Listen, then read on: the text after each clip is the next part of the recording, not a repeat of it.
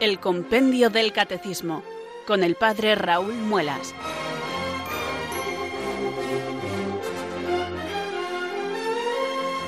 Muy buenas tardes, queridos oyentes de Radio María. Son las 4, las 3 en Canarias. Aquí comienza una nueva edición del Compendio del Catecismo. Reciban desde Talavera de la Reina un saludo muy cordial del Padre Raúl Muelas, que un día más les habla desde estos micrófonos de Radio María, la radio de la Virgen, la fuerza de la esperanza.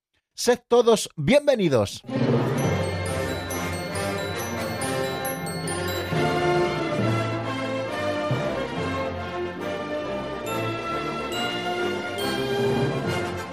Aquí estamos amigos una tarde más dispuestos y preparados para abrir el compendio del catecismo y con la ayuda de Dios comentar y estudiar algún punto de la doctrina católica, el que nos toque en este día. Ya saben que no vamos espigando el compendio del catecismo, sino que comenzamos por el número uno, el, es más, comenzamos incluso antes explicando los documentos previos al catecismo de la Iglesia Católica, tanto esa carta motu propio para la aprobación y la publicación del compendio del catecismo de la Iglesia Católica del Papa Benedicto, como esa introducción no muy larga del cardenal Ratzinger, que fue el presidente de la comisión especial en preparar este libro, que es resumen del Catecismo de la Iglesia Católica.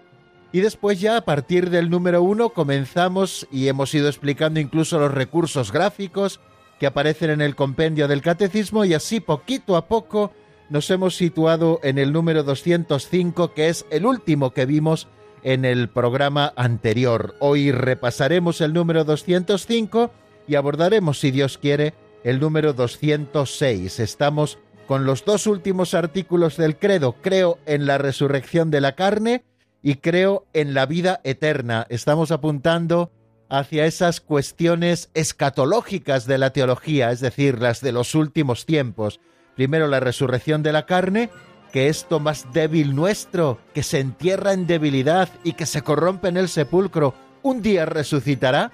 No solo creemos en la inmortalidad del alma, sino que también la carne, es decir, esa parte de debilidad, nos preguntábamos qué significa o qué indica el término carne y cuál es su importancia, y decíamos que carne designa al hombre en su condición de debilidad y mortalidad.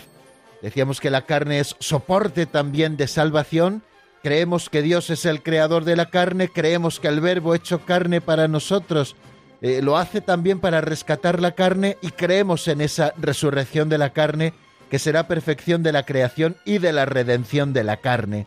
Bueno, pues en estos menesteres estamos, queridos amigos, y en esta tarde pues nos disponemos nuevamente a abrir el catecismo y abordar con ilusión este tiempo de radio que nos regala Radio María cada tarde para que podamos analizar, estudiar, profundizar en definitiva en la doctrina católica.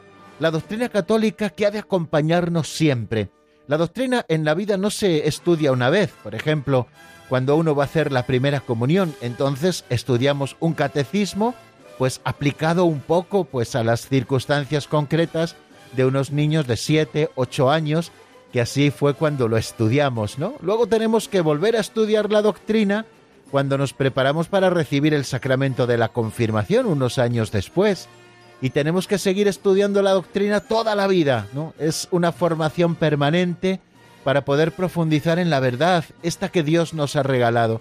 Si Dios se ha revelado, si ha revelado su propia intimidad, si Dios nos ha revelado su plan de salvación, si ha entregado todo el depósito de la fe a la Iglesia, si la Iglesia lo ha recibido y lo custodia con primor, si la Iglesia no cesa de enseñarlo constantemente a sus hijos, nosotros nunca podemos sentirnos libres de esta necesidad, de esta necesidad de formación permanente, de abordar el estudio de la doctrina cada día de nuestra vida. Y así hasta el final, porque siempre iremos sacando cosas nuevas en el estudio de la verdad, la verdad que contiene la doctrina católica, porque Jesucristo es el camino y la verdad y la vida, y ha dado el Espíritu Santo a su iglesia para que pueda siempre interpretar con verdad y presentar con verdad esta fe que ella ha recibido. Bueno amigos, pues vamos a comenzar por lo tanto rezando, puesto que somos conscientes de que la tarea que tenemos por delante En ella no tenemos nada que hacer si no interviene Dios nuestro Señor abriendo nuestro entendimiento y fortaleciendo nuestra voluntad para abordar el estudio de la doctrina. Por lo tanto, hoy, como todos los días, vamos a comenzar invocando al Santo Espíritu. Ven Espíritu Santo, llena los corazones de tus fieles y enciende en ellos el fuego de tu amor. Envía, Señor, tu Espíritu que renueve la faz de la tierra. Oh Dios, que llenaste los corazones de tus fieles con la luz del Espíritu Santo, concédenos que guiados por el mismo Espíritu, sintamos con rectitud y gocemos siempre de tu consuelo. Por Jesucristo nuestro Señor. Amén.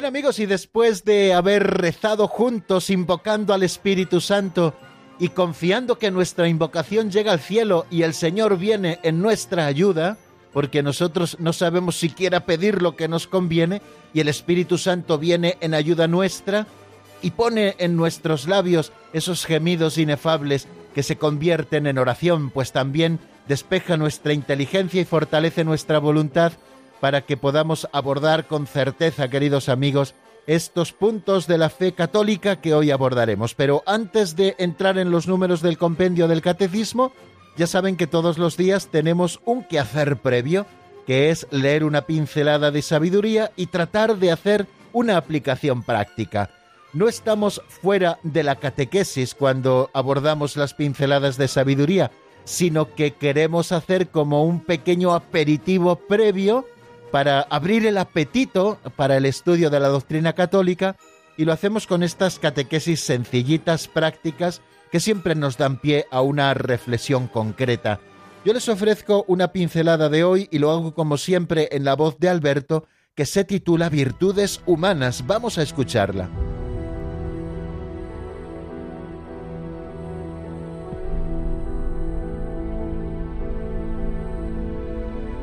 Virtudes humanas.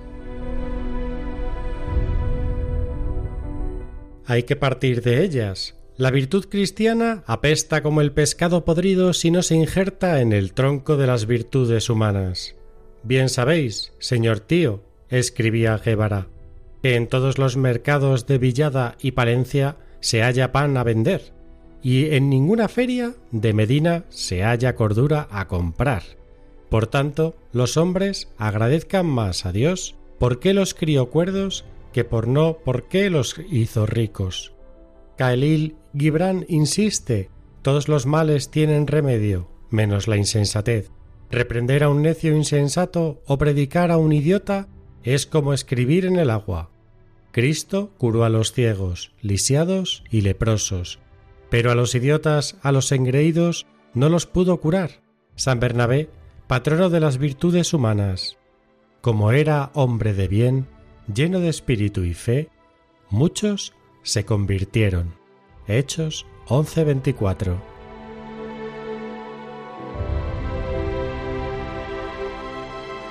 Interesante, queridos amigos, esta reflexión que nos ofrece hoy don Justo López Melús con esta pincelada titulada Virtudes Humanas y además con esa claridad del castellano que le identifica siempre y que creo que hemos entendido todos.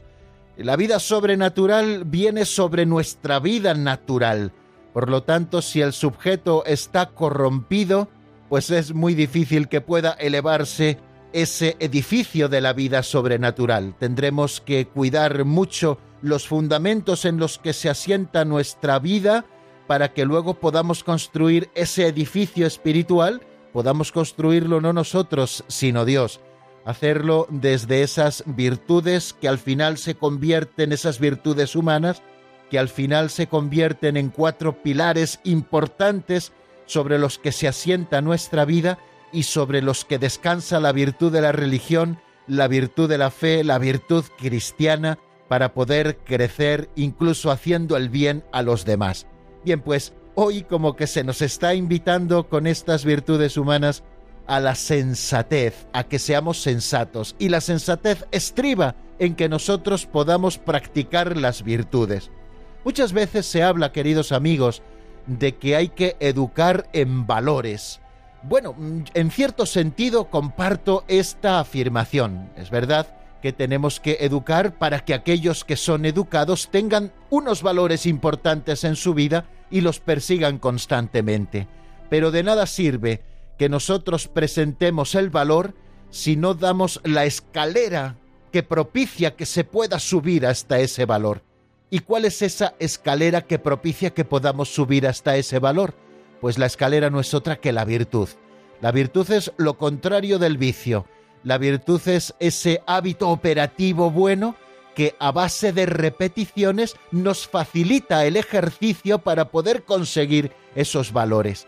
Nosotros hablamos de que existen las virtudes humanas o también las llamamos virtudes cardinales o también se llaman virtudes morales, que son importantísimas en la vida de toda persona. Quien no las practica, por mucho que intente ser un buen cristiano, no va a poder serlo, porque aquel también que vive en gracia, de alguna manera se le infunden también estas virtudes morales o virtudes cardinales, que son virtudes humanas, pero que el Espíritu Santo nos ayuda también en el ejercicio.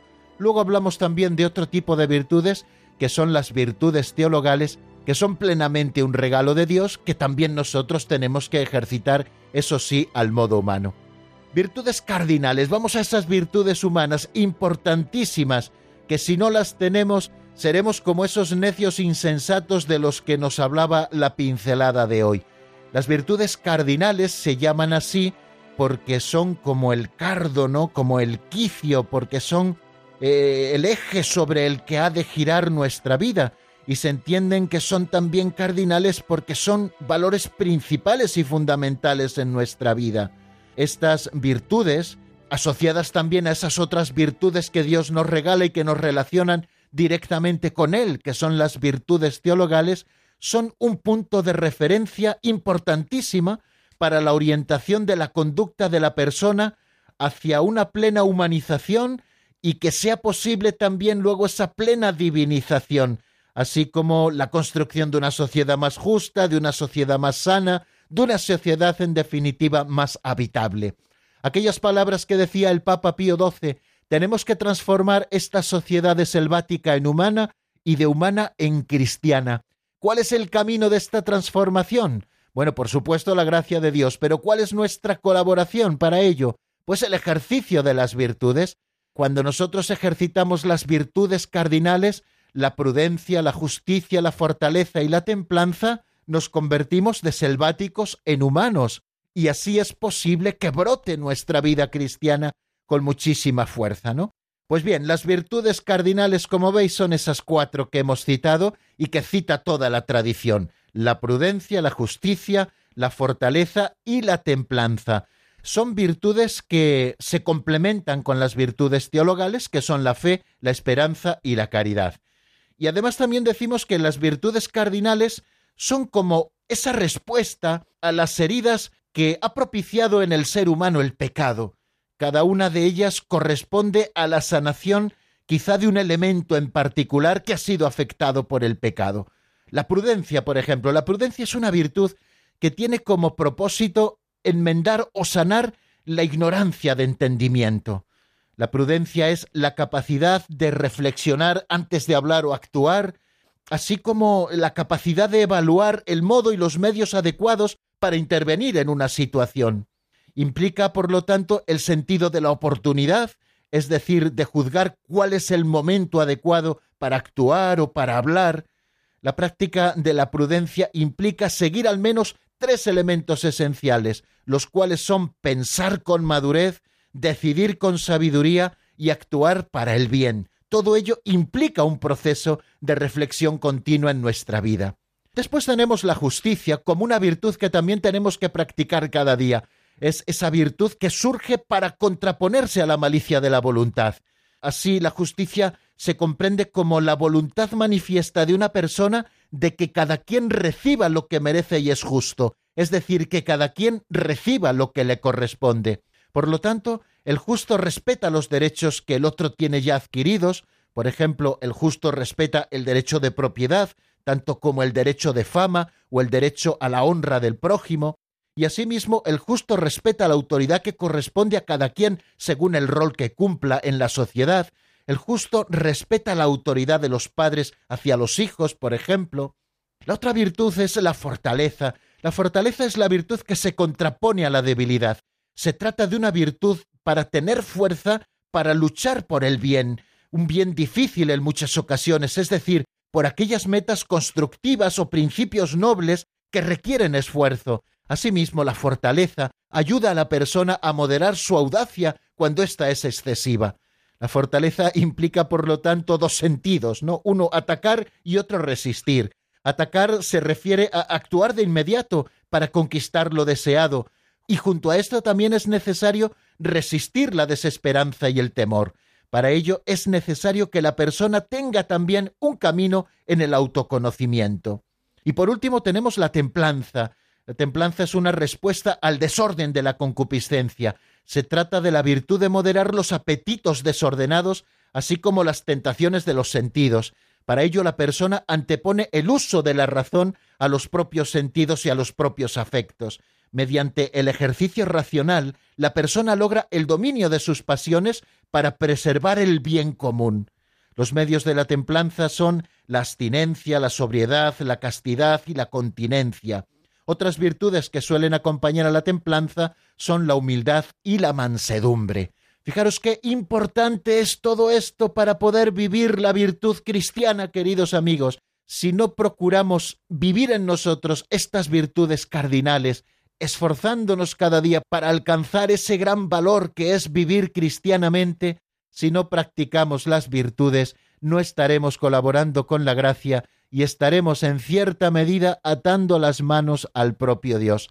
Pues queridos amigos, aquí les dejo esta reflexión que no es solo mía, sino que también he encontrado y me ha gustado por lo compendiada, por lo resumida que estaba en un artículo que se titula Significado de las Virtudes Cardinales de Andrea Imaginario que he encontrado en una página web que ahora mismo no les puedo citar porque no he tenido la habilidad de apuntar su nombre antes. Sí he apuntado el título y he apuntado también la autora, pero no he apuntado exactamente de dónde lo he sacado de Internet.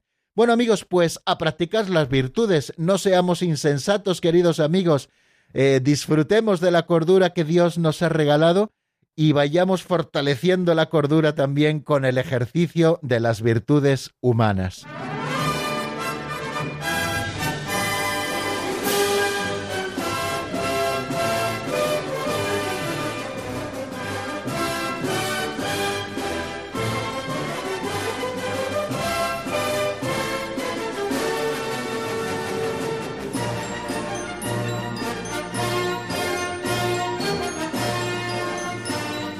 Y ahora sí, queridos amigos, vamos a pasar al repaso de lo visto en nuestro último programa.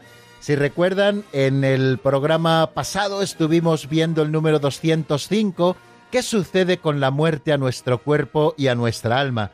Les recuerdo nuevamente, por si algún oyente se ha incorporado a nuestra sintonía en los últimos minutos, que estamos en el compendio del catecismo y que estamos abordando esos dos últimos artículos del credo apostólico, que rezan de la siguiente manera, creo en la resurrección de la carne, ya hemos visto varias cosas a propósito de esto, qué se indica con el término carne y cuál es su importancia, qué significa la expresión resurrección de la carne, qué relación existe entre la resurrección de Cristo y la nuestra, y el último día nos preguntábamos con el compendio qué sucede con la muerte a nuestro cuerpo y a nuestra alma.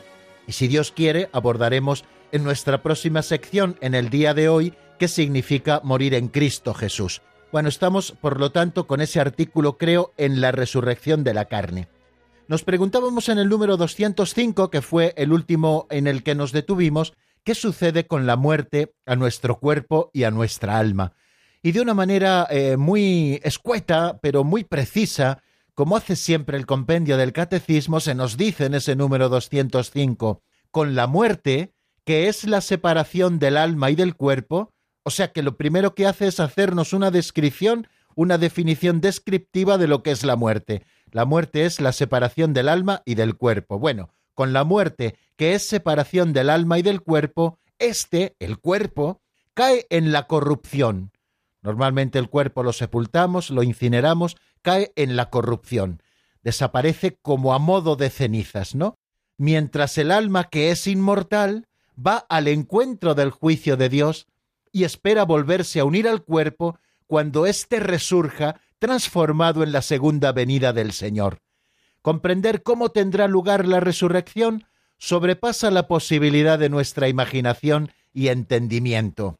Esto es lo que nos dice, como les digo, de manera muy escueta y sencilla el número 205. Primero nos hace esa definición descriptiva de lo que es la muerte, es la separación del alma y del cuerpo. Decíamos en su momento, cuando hablábamos de Dios creador y, especialmente de Dios creador del hombre, que en nosotros encontramos una sola unidad. Existe el hombre, existe la mujer, existe el género humano, como una unidad compuesta de dos principios, uno espiritual, que es el alma, y otro material, que es el cuerpo. Y en el momento de la concepción, infunde Dios a ese cuerpo que empieza a surgir por la unión de los dos gametos femenino y masculino, en ese momento de la concepción Dios infunde un alma espiritual e inmortal a cada una de las personas, un alma única que ya nos hace únicos para siempre, un alma también que informará ese cuerpo que empieza en ese preciso instante a crecer en el seno de su madre. Por eso la Iglesia defiende la vida desde el mismo instante de su concepción hasta su muerte natural. Nadie tenemos dominio sobre la vida, sino que la vida solo se la debemos a Dios, y Dios tiene poder de darla aunque cuente con la cooperación de los padres, y solo Dios tiene el poder de decidir cuándo es el final de nuestra vida y cuándo se produce, por tanto, esa separación del alma y del cuerpo. Bueno, pues el ser humano que es cuerpo y alma, todo junto, unido, todo junto, unido en un solo ser, que tiene mucho de corporal y que tiene mucho de espiritual, por esa dimensión espiritual que es el alma y por esa dimensión corporal que es el cuerpo, bueno, pues la muerte es la separación del cuerpo y del alma. Este cae en la corrupción. Explicábamos el otro día cuál es el proceso eh, ordinariamente que sucede tras la muerte. En el momento de la expiración, enseguida comienza a aparecer el rigor mortis, ¿no? E, esa rigidez propia de la muerte, y luego unas horas después, un tiempo después, comienza ya la corrupción eh, del, propio organismo, ¿no? Eh, dependiendo un poco de las circunstancias y de la conservación, pues así será más rápida o más lenta, pero en todo caso se produce esta corrupción. Incluso en los cuerpos que vemos que están incorruptos, que existen casos de cuerpos incorruptos, vemos que son cuerpos momificados, ¿no? O bien por procesos naturales o sobrenaturales que Dios solamente sabe, pero bueno, son cuerpos momificados porque ya no tienen el alma consigo, ¿no? Entonces el cuerpo cae en la corrupción del sepulcro Así ha sido en el caso de todos, excepto en el caso de Jesucristo y en el caso de la Virgen María, porque ellos no tuvieron pecados y por lo tanto no estuvieron tampoco sometidos a las consecuencias propias del pecado. En el caso de Cristo, su divinidad, es decir, esa segunda persona de la Santísima Trinidad, siguió unida al alma que se separaba del cuerpo, pero también su divinidad siguió unida al cuerpo que permaneció tres días muerto en el sepulcro, impidiendo también la corrupción. Y en el caso de la Santísima Virgen María, porque, como nos dice el dogma de la Asunción, terminado el curso de su vida mortal, fue asunta en cuerpo y alma a los cielos, impidiendo al Señor que su cuerpo, que no tenía pecado, eh, cayera en la corrupción. El alma, que es inmortal, en el momento de la muerte va al encuentro del juicio de Dios. Eh, esto lo hablábamos también el otro día, ¿no? Del juicio particular, ese juicio al que Dios nos somete, un juicio de retribución terminada ya nuestra vida terrena. Eh, se produce ese juicio particular y el alma ya va al cielo, al purgatorio o al infierno según haya sido su vida y según haya aceptado o no la gracia de Dios. Y esa alma, que ya va al juicio de Dios, espera volverse a unir al cuerpo cuando éste resurja transformado en la segunda venida del Señor. Por lo tanto, no solo creemos en la inmortalidad del alma, como ya hemos dicho, sino que creemos también que esos cuerpos que se entierran en debilidad y que se corrompen en el sepulcro, un día, cuando Cristo vuelva en su segunda venida como juez universal, resurgirán transformados como cuerpos resucitados para unirse nuevamente a sus almas. Quiere decir que hemos sido hechos para que cuerpo y alma estén unidos. El periodo de la muerte más o menos largo, de más o menos años o siglos, ¿no? Que le toque a uno estar muerto hasta esa segunda venida del Señor, será un periodo en definitiva transitorio porque cuerpo y alma volverán a unirse, o bien para salvación o bien para condenación. Nos dice también luego al final el compendio del catecismo que comprender cómo tendrá lugar la resurrección sobrepasa la posibilidad de nuestra imaginación y de nuestro entendimiento. Pueden ustedes, queridos amigos, también, si quieren, descargarse el podcast de nuestro último programa y ver pues algunas cositas más que decíamos, cómo se ha ido revelando progresivamente en la historia de la salvación también esta verdad de la resurrección de los muertos, ¿no? Fue revelada progresivamente al pueblo de Dios, incluso cómo se vivía en la época de Jesucristo, y también veíamos cómo Jesús liga la fe en la resurrección a la fe en su propia persona. Yo soy la resurrección y la vida. El que cree en mí, aunque haya muerto, morirá, y el que está vivo y cree en mí, no morirá para siempre, ¿no? Él es el mismo Jesús el que resucitará en el último día a quienes hayan creído en él y hayan comido y bebido su cuerpo y su sangre, ¿no? Bueno, pues estas cositas las decíamos el otro día y algunas cosas más a propósito de qué ocurre en el momento de la muerte como hemos visto bien, eh, y nos dice ese número 205, la muerte es la separación del cuerpo y del alma, este cae en la corrupción, el cuerpo, mientras el alma, que es inmortal, va al encuentro del juicio de Dios, y por lo tanto el alma ya es retribuida y espera volverse a unir al cuerpo cuando éste resurja transformado en la segunda venida del Señor. Es fácil, como les decía, hacer teología ficción a propósito de esto, pero solo se nos han revelado determinados datos. El cómo tendrá lugar la resurrección, pues evidentemente no se nos ha revelado y como sobrepasa la posibilidad de nuestra imaginación y entendimiento, pues muy poco podemos decir a propósito de ello. Bueno, vamos a detenernos un momentito en la palabra, queridos amigos. Les ofrezco una canción titulada Peregrino en tu silencio. Es del grupo argentino Redes y está sacada la canción del álbum Para que el mundo crea. Escuchamos esta canción y enseguida estamos nuevamente juntos para adentrarnos en el número 206.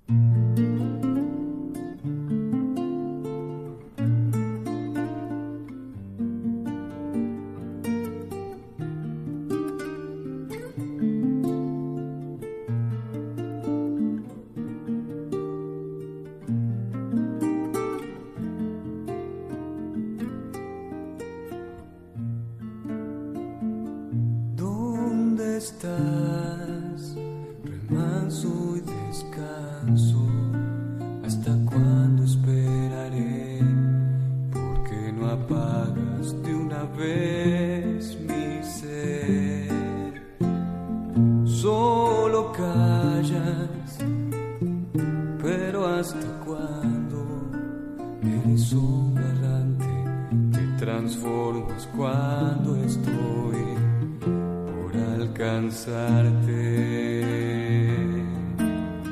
Cada vez más lejos de mi mano, soy un impulso, llama desprendida de lejos eterno peregrino, busco y no encuentro.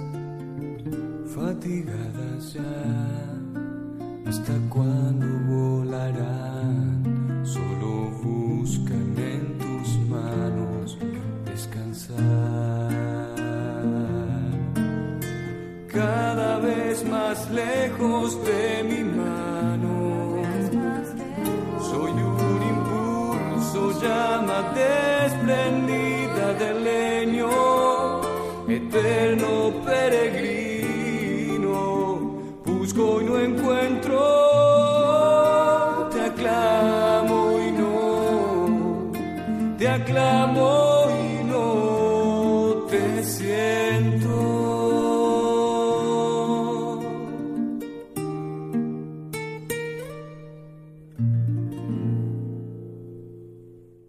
Están escuchando el compendio del catecismo con el padre Raúl Muelas.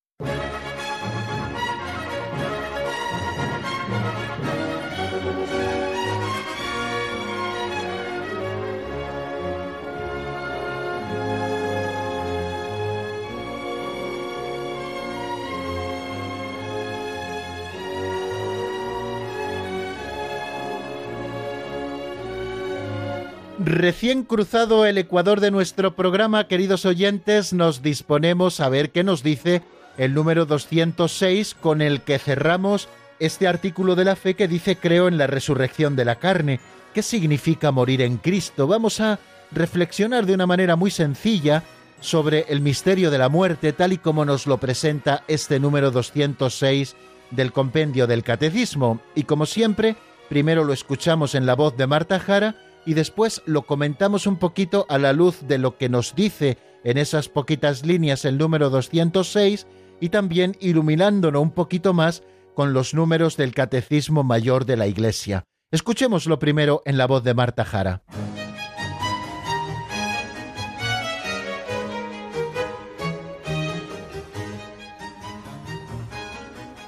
Número 206. ¿Qué significa morir en Cristo Jesús? Morir en Cristo Jesús significa morir en gracia de Dios sin pecado mortal. Así el creyente en Cristo, siguiendo su ejemplo, puede transformar la propia muerte en un acto de obediencia y de amor al Padre. Es cierta esta afirmación. Si hemos muerto con Él, también viviremos con Él.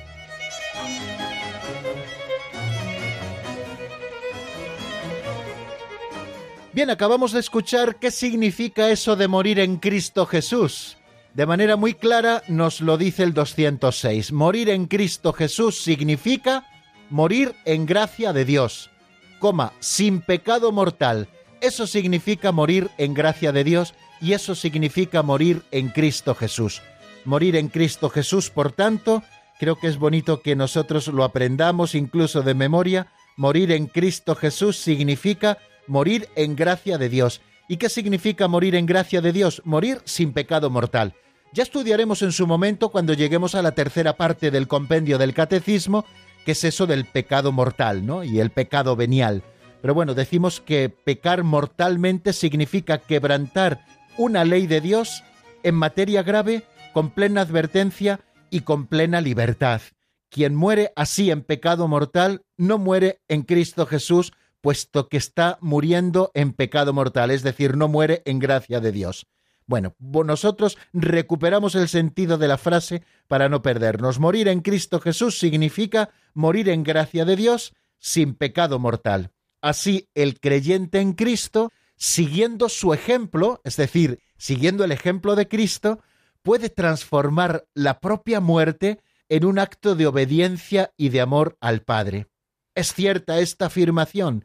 Si hemos muerto con Él, también viviremos con Él. Son palabras estas últimas de la segunda carta a Timoteo, capítulo 2, versículo 11. Es decir, que se trata de una afirmación de la palabra de Dios. Si hemos muerto con Él, y ese Él es Cristo, también viviremos con Él. Bien, pues vamos a ver qué significa morir en Cristo, ¿no? Para resucitar con Cristo es necesario morir con Cristo es necesario dejar este cuerpo para ir a morar cerca del Señor. En esta partida, que así se llama dejar el cuerpo para ir a morar cerca del Señor, que es la muerte, el alma se separa del cuerpo. Y no lo hace definitivamente. Recuerden lo que hemos estado repasando hace un momento.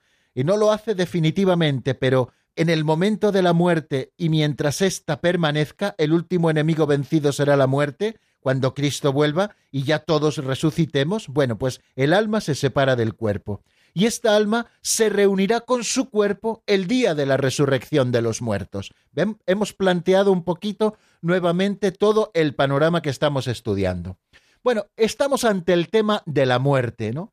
El tema de la muerte, que podemos decir en primer lugar que la muerte es el fin natural de la vida terrena, podemos decir también que la muerte es siempre un elemento de tragedia, de misterio, de dolor, y podemos decir que también la muerte es camino de esperanza, porque Cristo ha transformado la muerte, puesto que Él la ha asumido en sí mismo.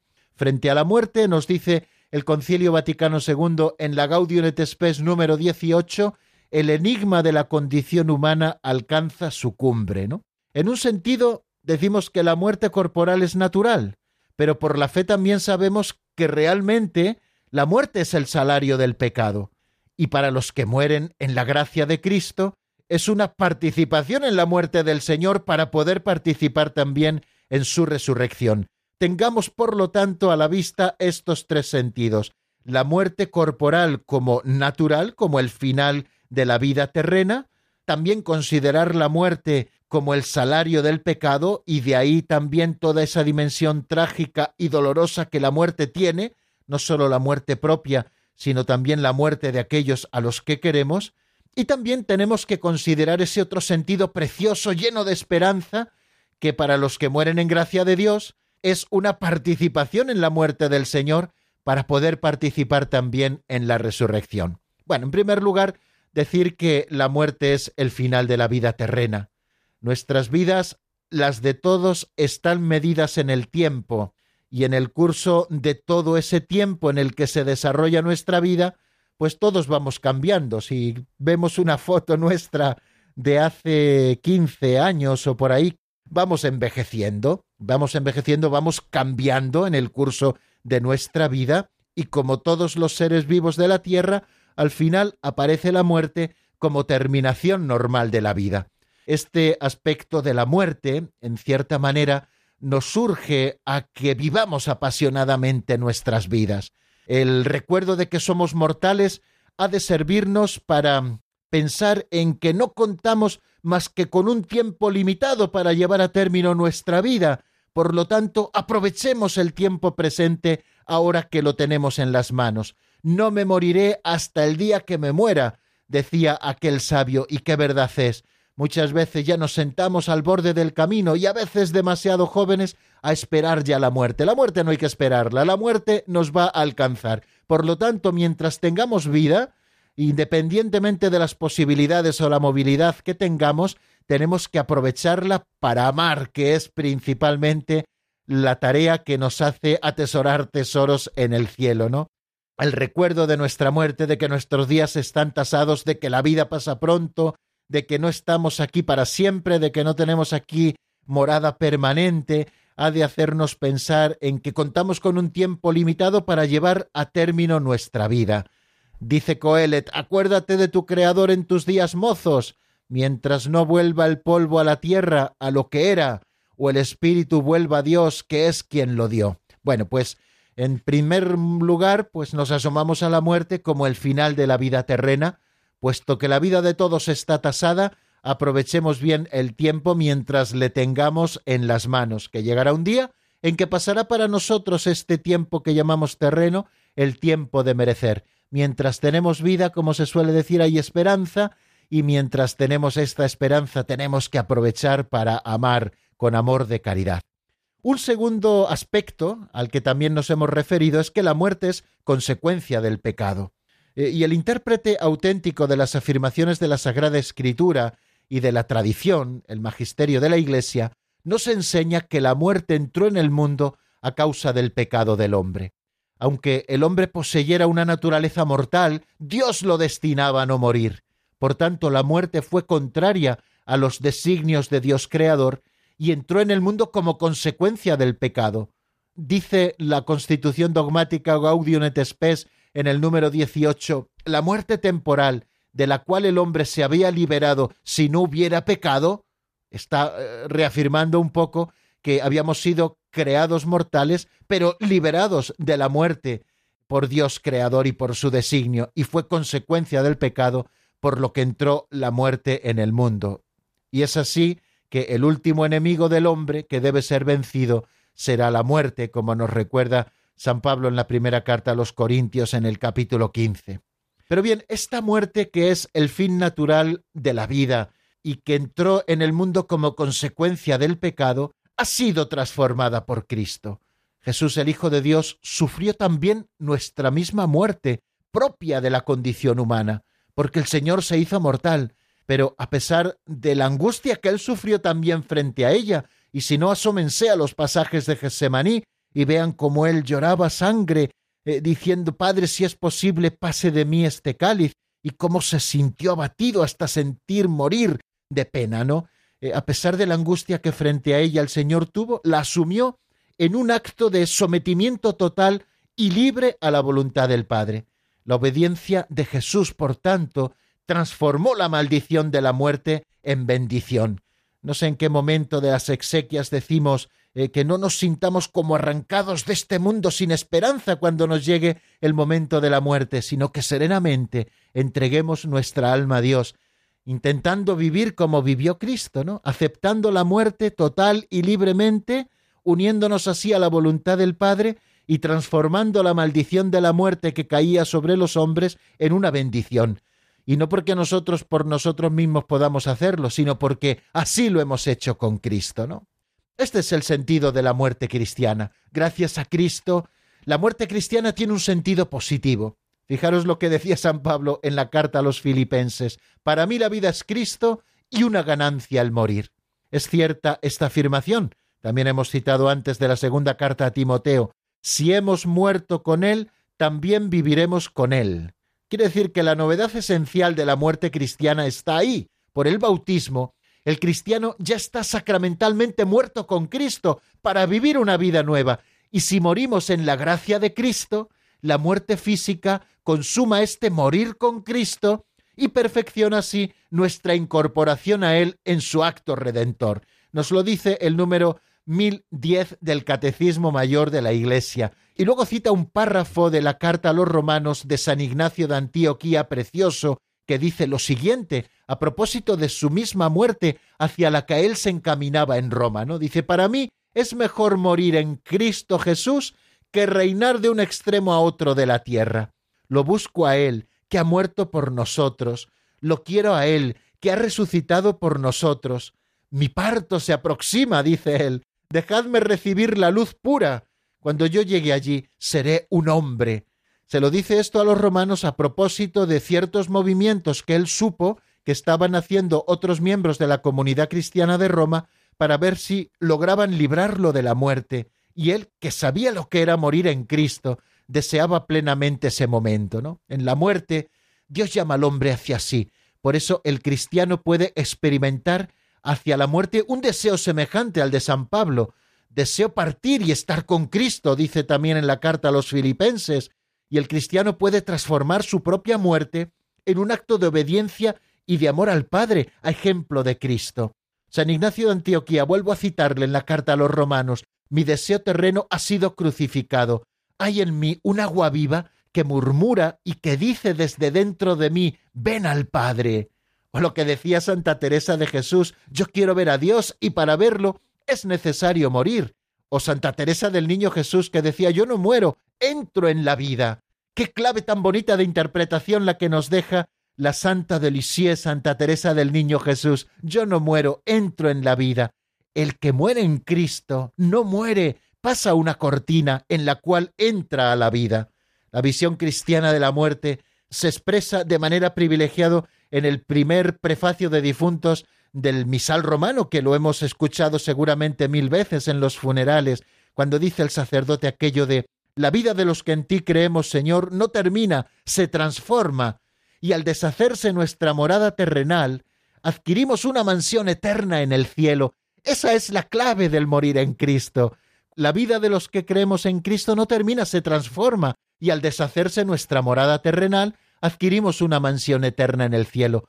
Pero para eso hay que morir con Cristo, hay que morir en gracia de Dios, es decir, libres del pecado mortal. Por eso nuestra principal lucha en esta vida ha de ser contra el pecado mortal, que es el único que puede impedir que vivamos esto, que vivamos esto plenamente, ¿no? La muerte es por tanto el fin de la peregrinación terrena del hombre, del tiempo de gracia y de misericordia que Dios le ofrece para realizar su vida terrena según el designio divino y para decidir su último destino.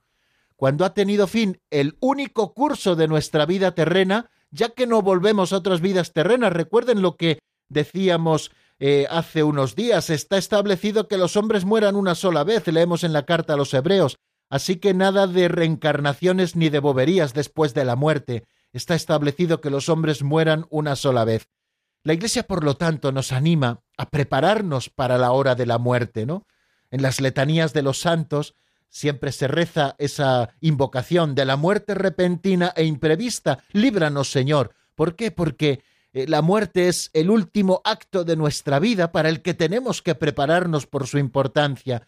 De manera que si podemos irnos preparando poquito a poco, pues tanto mejor, queridos amigos, ¿no? De la muerte repentina e imprevista, líbranos, Señor o pedimos a la Madre de Dios que interceda constantemente por nosotros siempre que rezamos el Ave María, ahora y en la hora de nuestra muerte. Amén. Así terminamos el Ave María. Pedimos la intercesión de la Virgen para la hora de nuestra muerte, o nos confiamos, por ejemplo, a San José, que es el patrono de la buena muerte, ¿no? Queridos oyentes, pues vamos a dejar aquí ya nuestro programa y lo vamos a hacer recordando esos versos del Cántico de las Criaturas de San Francisco de Asís, donde dice, y por la hermana muerte loado mi Señor, ningún viviente escapa de su persecución.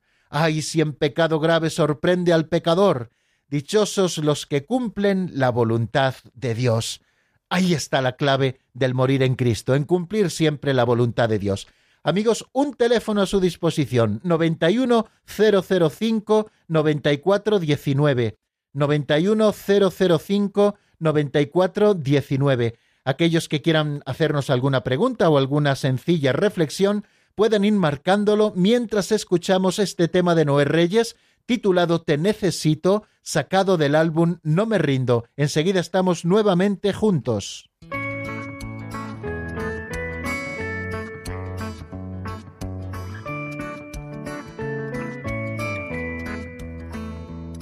Aunque sé que tú conmigo siempre estás caminando a mi lado cada día. Quiero decirte que yo te necesito cada día más.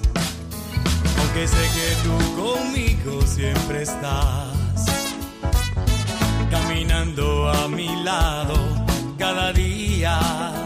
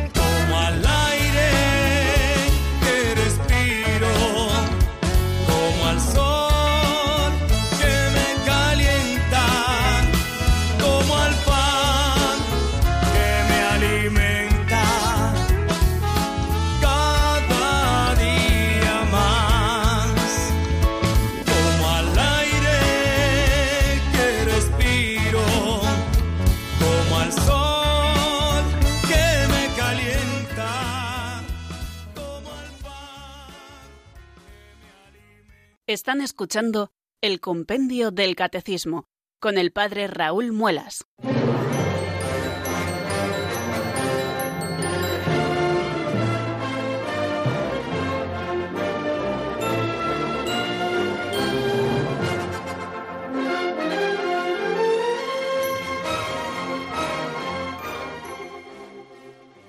Bien amigos, nos vamos acercando poquito a poco a las 5 de la tarde en este día caluroso ya veraniego del día 1 de julio del año 2019. Estamos estrenando un nuevo mes por la gracia de Dios y hemos abierto el 91005 9419 para que ustedes puedan contactar con nosotros y ese es el teléfono que ha marcado nuestro buen amigo Alberto desde Zaragoza. Buenas tardes, bienvenido.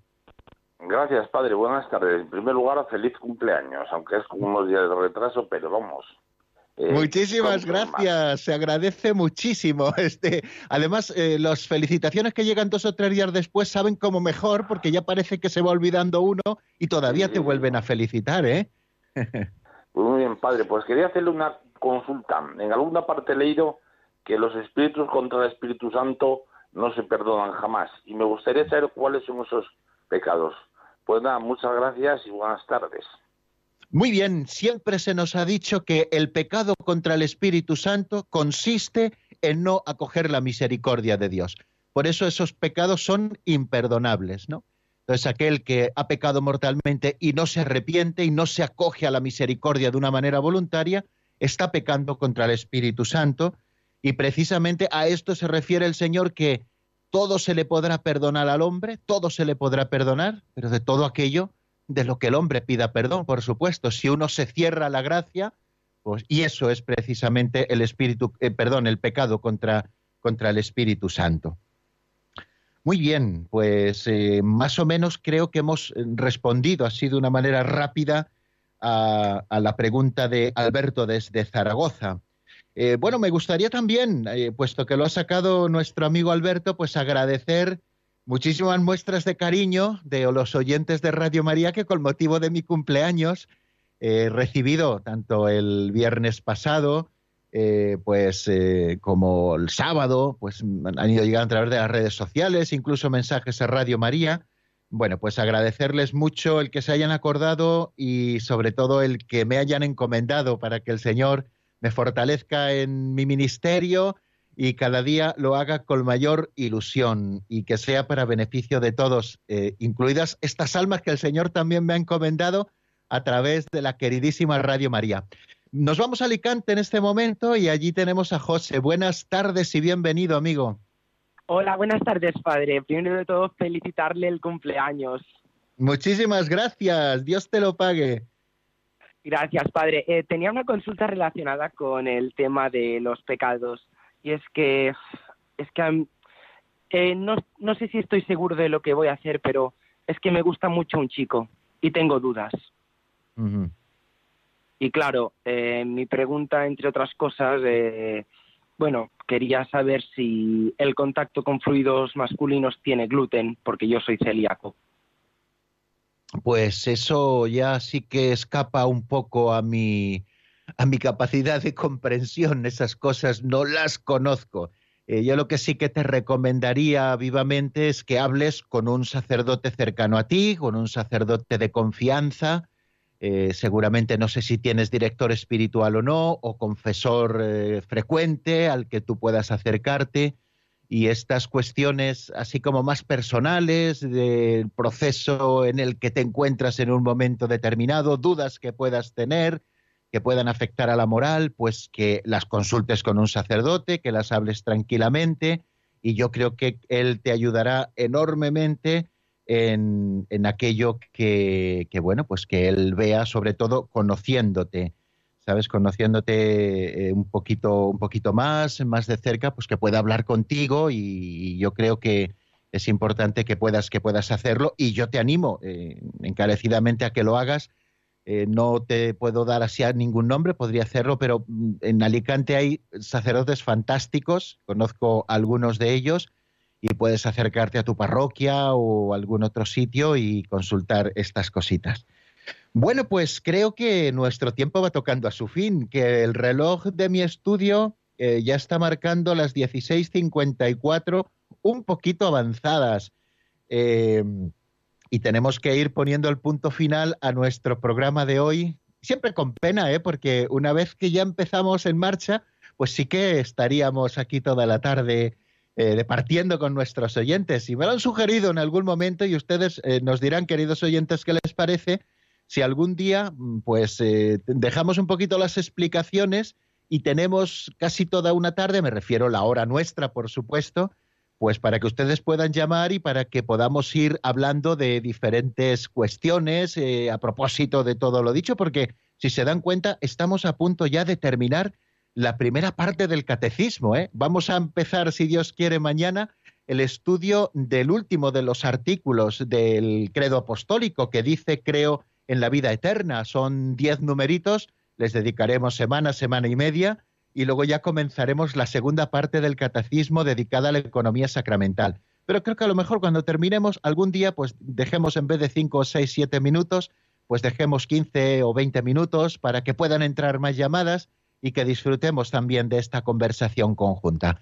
Amigos, hasta mañana si Dios quiere, pero les doy la bendición, ¿eh? que, no me, que no me olvido. La bendición de Dios Todopoderoso, Padre, Hijo y Espíritu Santo, descienda sobre vosotros y permanezca para siempre. Amén. Hasta mañana si Dios quiere, amigos.